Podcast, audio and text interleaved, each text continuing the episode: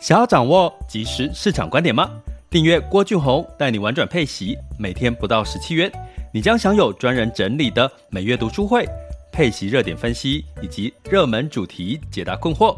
不论你想通过基金、ETF、美股或台股打造你的现金流收入，我们都能为您提供支持。点选资讯栏的订阅链接，了解更多。让我陪你一起投资理财。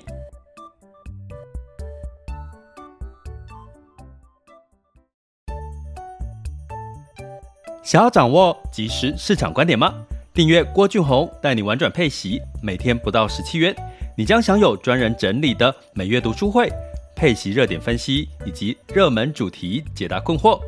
不论你想通过基金、ETF、美股或台股打造你的现金流收入，我们都能为您提供支持。点选资讯栏的订阅链接，了解更多。让我陪你一起投资理财。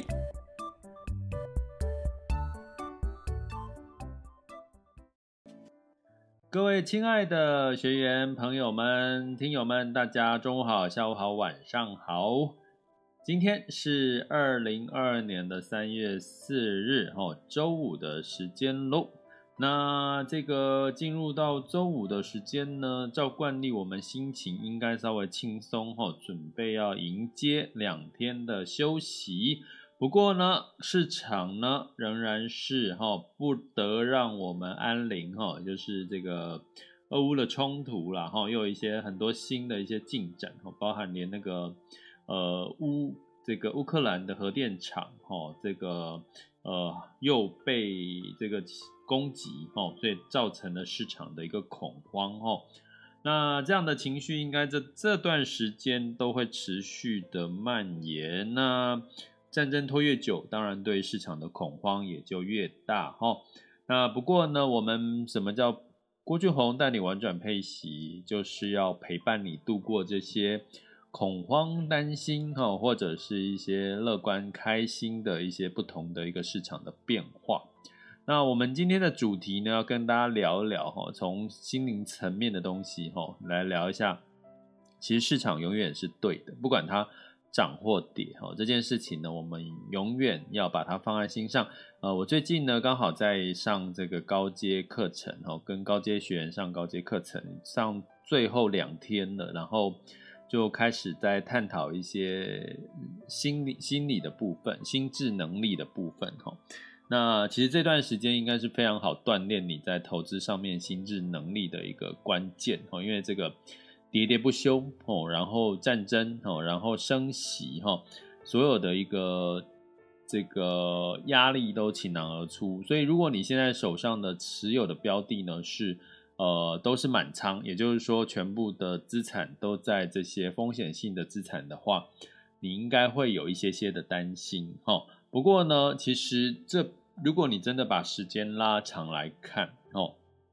未来的三年五年，其实这件事情它终究会过去的哈。可是呢，市场永远在反映哦，现在当下以及对未来的一些担心的状况。为什么？因为市场有买方跟卖方嘛，哈。所以其实呢，基本上呢，这个市场的变化，你只要知道说，哎，其实市场就是这样子运作的。只要有有呃一些利多的消息，它就会反映在市场；有利空的消息，它也会反映在市场，哈。那重点是你可不可以把持得住哦？所谓的把持得住呢，其实永远是在什么呢？在一个所谓你的投资的策略哦，有没有办法坚持持续下去哈？那我们的频道呢，一直在倡导所谓的以息养股的一个策略哈。那以息养股每个月呢，其实会有一个配息哈。那配息其实我有跟各位提过，它其实就是一个停利的一个概念。所以呢，你说啊，会不要我这个时候会有人会说，我是要是不是要撤出市场？我资金要不要撤出市场？其实如果你有配息的标的，其实它已经在帮你撤出市场，然后就部分的一个撤出的市场，所以你也不用再去担心什么。那核心资产呢，相对来讲也是一个所谓的呃相对财报稳健，好像今天呢台积电哦又跌了嘛，哈跌破了六百元哈。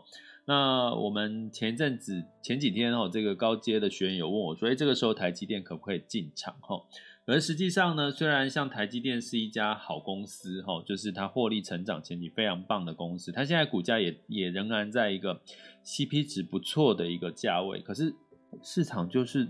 走弱啊，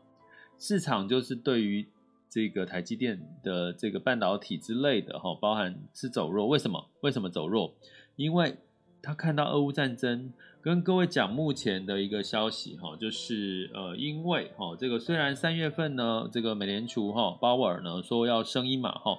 让美元走强，再加上刚刚提到乌克兰已经有核电厂已经遭到俄军攻击了，然后看这个是这个消息是确实的哈，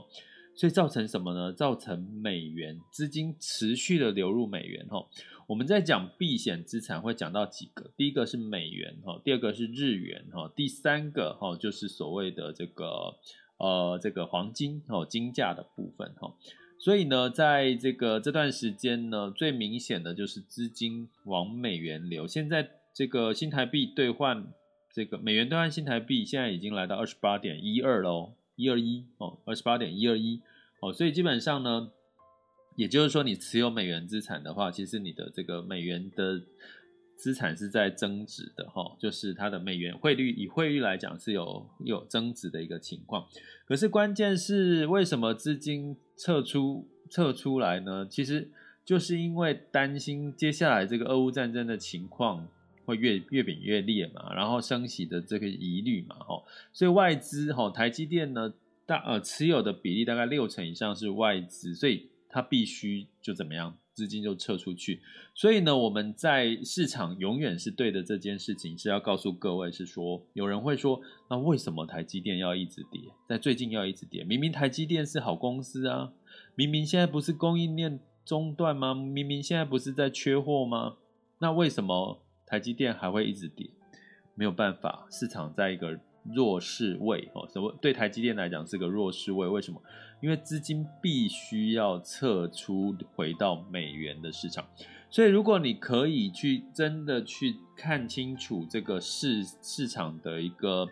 状态的话，你就可以客观的，比如说，那你现在要不要去卖掉台积电呢？诶如果你手中手中有持有台积电的话，诶，可能现在也不需要了，因为你你没有没有更适合的一些标的的可以选择，除非你是怎么样买空哦，用反一来做买空，或者是什么用这个，比如说最近可能比较抗跌的就是能源啦，吼这类的一些标的，吼这个小麦的价格也涨了六六个 percent，铜的价格也涨很多了，吼，所以我们可以预期，其实哈，接下来我要跟各位讲另外一件事情，原物料。上涨带来了物价再度上涨哦，因为俄乌战争呢，可能又是我们下一个要去要去理解的市场的状况哈。所以呢，从这件事情，我要跟各位讲哈，市场永远是对的，你要你只要记得这件事，可是不会说你认为股股票赚钱，就股股呃这个个股的公司企业赚钱，它股价就一定要涨。你还是要回归到市场面，吼，从资金，从它的整体的宏观经济，吼，从我们这个系统风险，像俄乌战争来看这件事。可是同样的道理，如果你看懂了市场永远是对的，那市场永远会最后回归价值面。什么叫回归价值面呢？也就是说，在最近，因为资金必须要避险嘛，所以资金就撤出了台股，撤出了台积电，回到了美元，美元就升值了。可是最后最终这个市场是第二个，我要跟在高阶的时候，我有跟各位学员分享，就是说，其实市场一直在波动的，价格一直在涨涨跌跌的，最后市场会回到一个价值的这个合理的、理性的一个价值的一个价位。也就是说，如果你现在觉得台积电呢相对来讲是低点，价位是偏低的，那怎么去判断台积电的价位是偏低？你就要透过你的技巧嘛，你就要去学什么价值分析，怎么去算它的估值，去算它的现值。那当然这也是我们在高阶课程里面教的哈。所以呢，当你也了解它的确现在台积电的价位是低的，那你市场终究会回到这个价值哦，因为市场是对的，它永远，但是市场价格一直在上上上下下，最后慢慢慢慢慢会回到哦所谓它的价值面哦。那到底这个时候？是不是等到这些负面的消息开始慢慢告一个段落、减缓的时候，是不是你应该就要去这个考虑要不要去执行交易？也就是说，可能要呃进场的一个时间点呢？好，这个呢其实听起来很简单哈，诶，可是逻辑听起来也很简单，可是很多人往往做不到。为什么？因为在市场呢，呃。在我们的投资心理层面呢，市场在跌的时候呢，通常哦一一般的投资人是有所谓的避开恐惧的，就是对于亏损这件事情会想要避开，不想看。等到呢你想要看它的时候，通常都是股市已经在涨或者涨了一波的时候，你才发现，哎，我应该要进场了哈。所以在这段时间，我建议大家去锻炼你在投资上面的心智能力哈。好好锻炼一下心智能力，因为通常亏损会带来恐惧。如果你现在满满的恐惧感，拜托，趁这个时候好好的去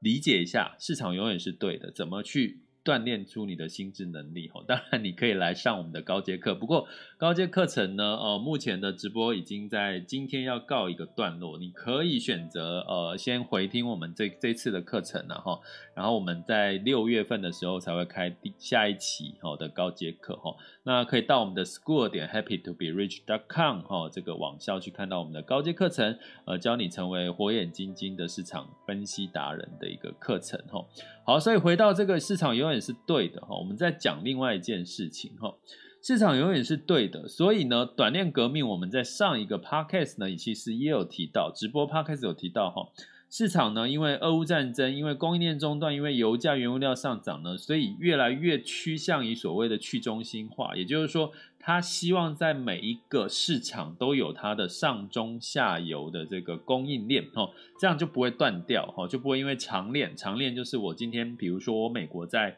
中国，哈，这个呃制造生产了，运来这个美国组装，哦，像苹果，哈，那这样子会产生什么效果呢？产生你就是万一这中间的运输成本。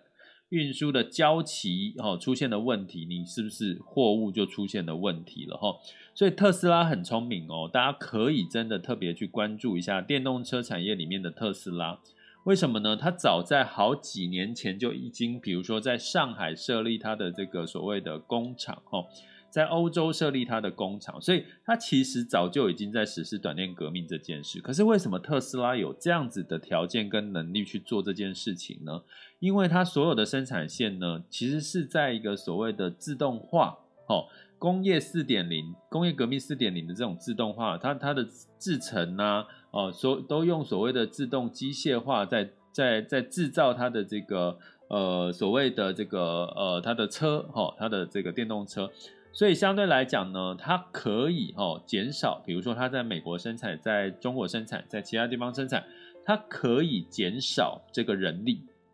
哦，因为它都自动化了嘛。比如说它美国生产，它可以，它它不用担心它的成本会提高，哈，反而它的这个人力会减少。所以你会看到特斯拉在前两年呢，它的。车子的价格是一路的往下降，哈，曾经有一度呢，你买特斯拉的电动车可能不到一百万台币你就买得到，但是后来有涨价，为什么？因为其实大家知道嘛，相关的一些呃成本，哦，物价成本又提高，所以它又被迫的就是又必须要涨价，哈。所以我们从这个短链革命来看呢，在物价，刚刚讲俄乌战争带来的市场的变动，市场永远是对的。因为他在反映俄乌战争，我们不要去跟他对赌哦，不要跟他对赌，因为市场永远是对的。但是这个俄乌战争带来的市场的状况就是物价会再度的上涨。过去的物价上涨是因为供应链中断，是因为货币宽松哦，这个降息所带来的物价通膨的上涨。这一次的上涨会是因为俄乌战争带来的。油价上涨，现在油价已经一百一十几块了。你们去加油应该会颇有感觉的哈。第二个，原物料小麦、铜这类的工业的相关的一些金属了，金价啦各类的哈都在上涨了。相信呢，大家应该已经感受到很多东西都在上涨了。如果俄乌战争暂时没有办法那么快停歇的话，物价上涨会是下一波，可能会延续到本来预期物价上涨在三月就差不多，那接下来呢，可能甚至上半年都有机会物价持续的往上走。所以呢，这个时候我们就看到了一个新闻哦，你在这个时候要去挑什么样子的公司，什么样的企业，在这段时间可以随机应变。随机应变就是因应现在的市场的变化，因为市场永远是对的，所以我们看到亚马逊呢，在最近哈近期在缩减哦，它三月二号宣布，它要关闭美国、英国所有的实体书店、四星店跟快闪店，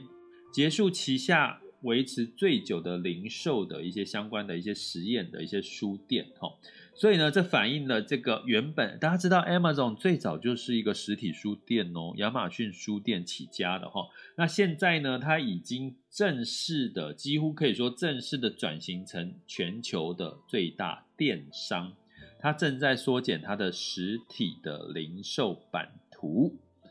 从这件事情看到了什么呢？因为你的实体店的成本，我回到了我刚刚讲的成本，你现在。哪一家企业，如果你是企业的老板，你要想办法尽可能的去降低你的成本，因为你可能会迎来下一波的物价、原物料上涨的这个风险呐、啊。我常我常常在想，因为我最近啊，在如果在外面走，我常看到这个路易莎哦，路易莎到处扩点哦，然后它扩的点，甚至它路易莎最近有一个新闻，就大家如果有注意到，它其实是跟这个运动哦，这个健身房去做结合哦。其实它大大量的去在扩所谓的实体的一个店面哈，那它会增加什么？在这个成本加的情况下，它会一定会增加人力，因为它没有自动化。啊，我刚刚讲特斯拉的汽车制造都是机器人在制造的哈，那路易莎没有自动化，它大概要三个人力，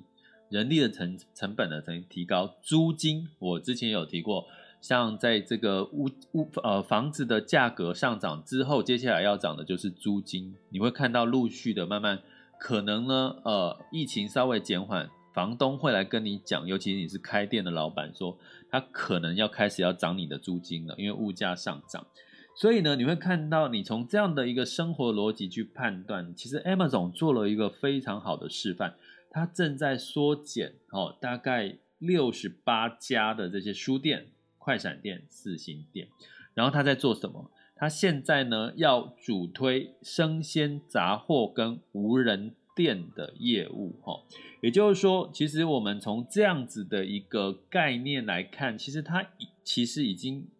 嗅到了未来这些人力成本，哈，这个店租成本以及这个我刚刚讲的相关的一些呃这个呃实体店的这个成本的一个提高，哈，所以呢，他们去。要来聚焦在所谓的生鲜超市啦，哦，或者是无人生鲜哈，无人便利商店这个自动结账的系统。诶，当然有人会说，这个不是早就有了吗？之前不是就有无人便利商店？尤其大家知道，像在这个呃中国呢，就有很多的这个呃这个无人商店哈，或者是这个所谓的生鲜的这个呃物流商店哈，比如说这个盒马生鲜哈之类的哈。诶，可是好像。其实做出来就是雷声大雨点小哈，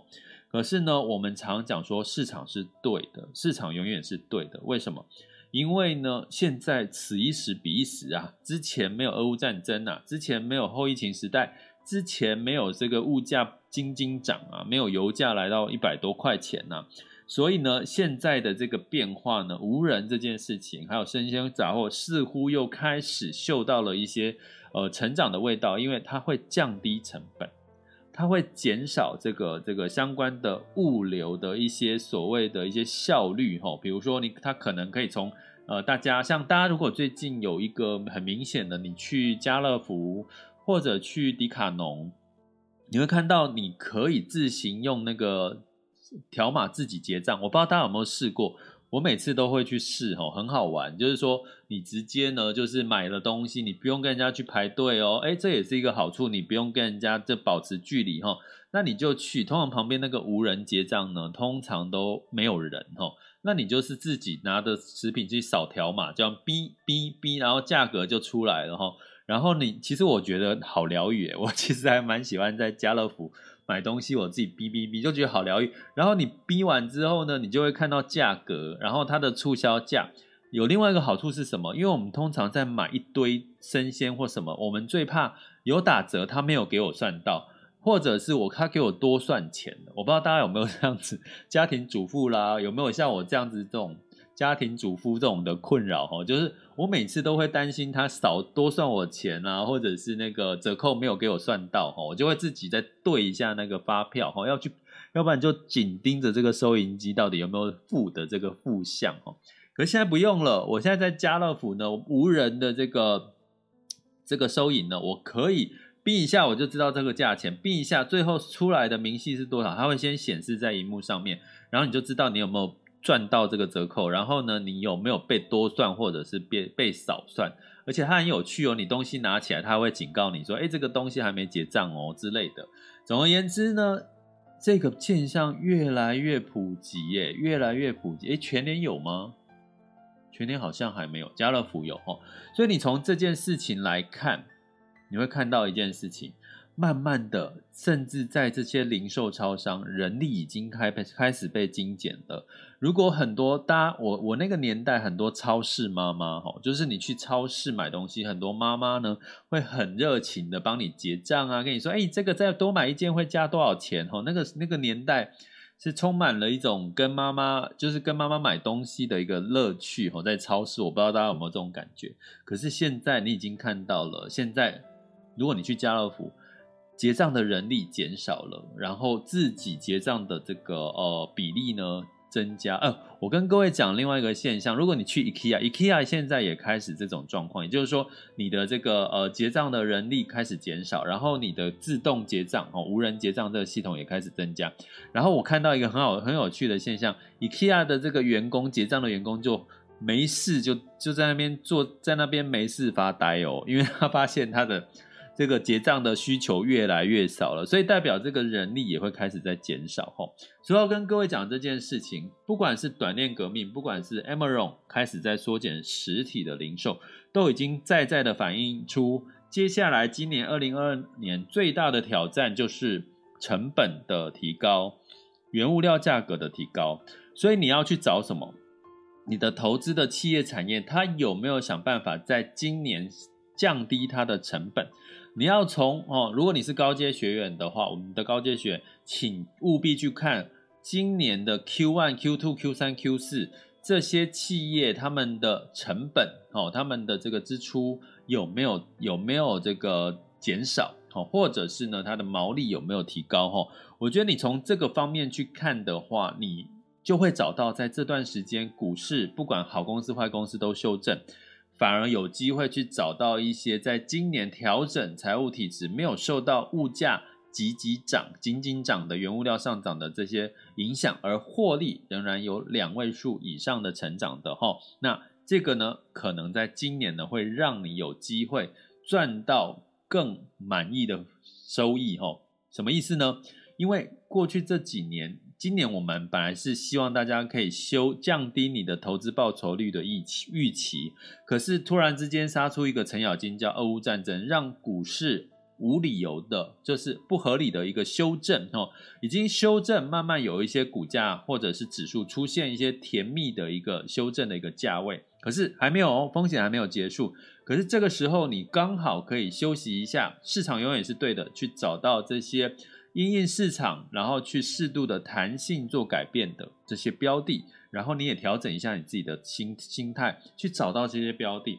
等到市场开始好转的时候，诶，其实反而这些标的会更加的异军突起，反而它的获利反弹的机会就有机会更突出哦。好，所以呢，这个就是我们今天要跟各位聊的哈。其实不要过，不用过度悲观，因为市场永远是对的。你只要理解这个这个时间，市场总会慢慢的回到价值哦，从过度乐观回到价值，那你就要找到有价值投资的，呃，这个价值的这个相关的一些主题产业或者是个股哦，不管是 ETF 基金或者是个股哦，都可以哦，就用这样的一个方式，相信你在二零二二年仍然会有一些甜蜜的果实收获了哦。好。这里是郭俊宏带你玩转配息，给你及时操作观点，关注并订阅我，陪你一起投资理财。接下来进入到二零二二年三月四日的全球市场盘势轻松聊。好的，我们持续呢，在这个上班日呢，陪伴着大家哈、去掌握全球市场的及时的一些脉动哈、那呃，希望呢，这件这件事情呢，对大家是真的有帮助哦，让大家可以避免过度的恐慌担心。那所以呢，在现在的这个全球市场盘，是因为进入到周五了啦，哈，周五通常也会有一些变数比较大，因为周六周日休假，不知道会发生什么新的事情嘛，对不对？战争总不可能周六周日休假嘛，哈，所以市场在周五会比较保守，这也合理啦，好不好？风险指标，近月 VIX 恐慌指数来到三十点六，VIX 恐慌指数线下当下是三十点四八。十年期美债殖利率来到一点八四三九，哈，所以基本上呢，恐慌仍然居高，哈，仍然在三十以上。什么叫比较偏低呢？你至少要二十以下，哈，才是代表是不是那么恐慌的，哈。所以这个恐慌情绪的确就是干扰市场的资金流向的一个很重要的关键，哈。所以呢，既然是理解了市场永远是对的，所以就不用太过于放在心上，不要太过于担心，好不好？有没有人最近市场让你吃不下饭的啊？啊，不用哈，千万不用哈。代表如果你现在市场让你吃不下饭，那就表示你还有学习怎么样提升你投资心智能力的的一些一些诀窍啊，不是诀窍了，一些关键哈。啊，就麻烦来我们的网校或加入我们的订阅行列，点选我 Mr. Bus 的赞助头呃头头像以及赞助方案，还有我各个平台的订阅连接。了解更多，给他点下去，哈，就可以看到我们的这个订阅相关的内容了。那在美股的部分呢，基本上呢一样嘛，哈，这个拜登说要加码制裁了，哈，这个普丁的相关的一些亲信，哈，不过他并没有要禁止俄罗斯从俄罗斯进口石油然后，所以还是有一点，对不起，就是要呃做出做做一些制裁强硬的感觉，但是。又还还是要有一点这个网开一面的那种感觉哈。那道琼 s m p s m p 五百分别下跌零点二九跟零点五三个百分点，纳斯达克跟费城半导体是下跌了一点五六跟二点二四个百分点哈。所以整体的市场呢，呃，就是跌的时候科技股跌的比较多，涨的时候反弹的时候科技股也反弹的力道比较大哈。这这是最近美股的一个状况。那在欧股的部分，当然欧股影响会最大啦，哈，就是因为大家制裁俄罗斯，欧洲的市场跟这个呃需要呃俄罗斯的原物料呢，仍然是非常依赖的哈，所以呢，让欧洲的矿业类股其实是走阳的哈，所以最近你投资原物料跟矿业呢，基本上都会有不错的表现。那泛欧六百呢，下跌了二点零一百分点，德法英分别下跌二点一六、一点八四跟二点五七个百分点哦。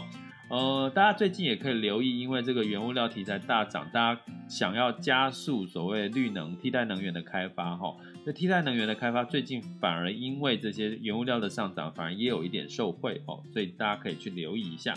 那在雅股的部分呢，在这个台股哈，就是因为这个昨天停电嘛哈，所以造成呢昨天股价呢就涨不太上去哈，然后也呃今天呢也是看也是一样走跌哈，尤其台积电。又遭到外资可能要撤出哈，回流到美元的一个情况下哈，也是下跌了哈。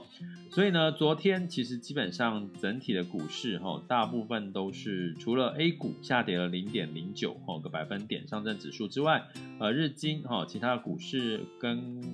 香港恒生呢也都是小涨的一个状况。哦，那回到了今天呢，目前的时间是十二点二十八分。我们来看一下目前最新的雅股的走势的数据。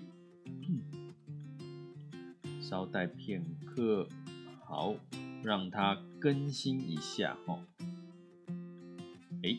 好，那台湾加权指数呢是下跌了零点九一 percent 哈，跌了一百六十二点哈，来到一万七千七百七十一。点六亿，那当然是受到这个资金撤出，还有这个台积电跌幅比较深。你说这个停电会不会对台积电有影响？当然会了哈。其实它的耗能用电的需求其实也是蛮大的哈。目前台积电的跌幅还在跑，哎，今天网络也比较慢，好，跌了六块钱，来到五百九十六哈，跌了一个 percent，台积电哦，所以就基本上呢也是因为这个。呃整体的因素哦，台积电跌让大盘也一个出现一个跌幅。那贵买指数呢是来到零下跌零点八一 percent 哦，下跌零点八一 percent。那航运啊、哦、相对来讲是比较强的哈、哦。那在。日经指数是下跌了二点五六，哈，南韩指数是下跌了一点二一，新加坡是下跌了零点五一，哈。那在这个陆股的部分呢，上证是下跌了零点六六，哈。那恒生指数下跌了二点六七，哈。那最近港股就是跌，也跌得比别人多哦，涨那也反弹力度有机会比别人大，哈，但是波动也比较大，哈。那相对来讲呢，上证指数因为这这两天其实是两会哈，中国两会的一个召开了哈，那它的一些政策通常都会激励到它的相关对应的一些板块哈跟主题哈，所以呢呃最近应该会有这些新闻，大家也可以稍微留意一下。那呃在 A 股哈，目前上证是下跌了零点六六 percent 哦，那整体来讲呢，目前我来看一下哈。美股的期货盘，今天有比较慢呢。今天的期货盘跑的有比较慢啊。今天的期货盘呢，仍然是下跌的一个状况哈。呃，那代表呢，整体的市场还是对于俄乌战争还是有一些担心害怕的了哈。呃，那当然是希望它稍微呃接下来可以再再逆势的反弹上来哈。希望有一些好消息了哈，应该大家都期望。那在能源的部分呢？哦，布兰特原油下跌了二点二 percent，来到一百一十点四六，哈，已经站上了一百一十以上的大关了，啦，哈，那当然因为俄乌战争的一个情况，那金价也是上涨了零点七，来到了一千九百三十五点九美元，哈。都是因为什么？俄乌战争避险，哈，金价避险。那美元指数也是上涨，九十七点七三二七，美元兑台币是二十八点一一左右了，哈。那这个美元兑换人民币呢是六点三一九五，哈，所以人人民币还稍微强势，也就代表呢，除了资金流入到美元之外，有部分的资金其实是流入到 A 股了，哈。那所以呢，仍然持续要关注一下。因为在第一季呢，资金的流向呢是相对来讲比较重要的一些参考的指标。好了，这就是我们今天的全球市场盘势轻松聊，也祝大家有一个愉快的这个周末休假时间。这里是郭俊宏，带你玩转配息，给你及时操作观点，关注并订阅我，陪你一起投资理财。我们下集见，拜拜。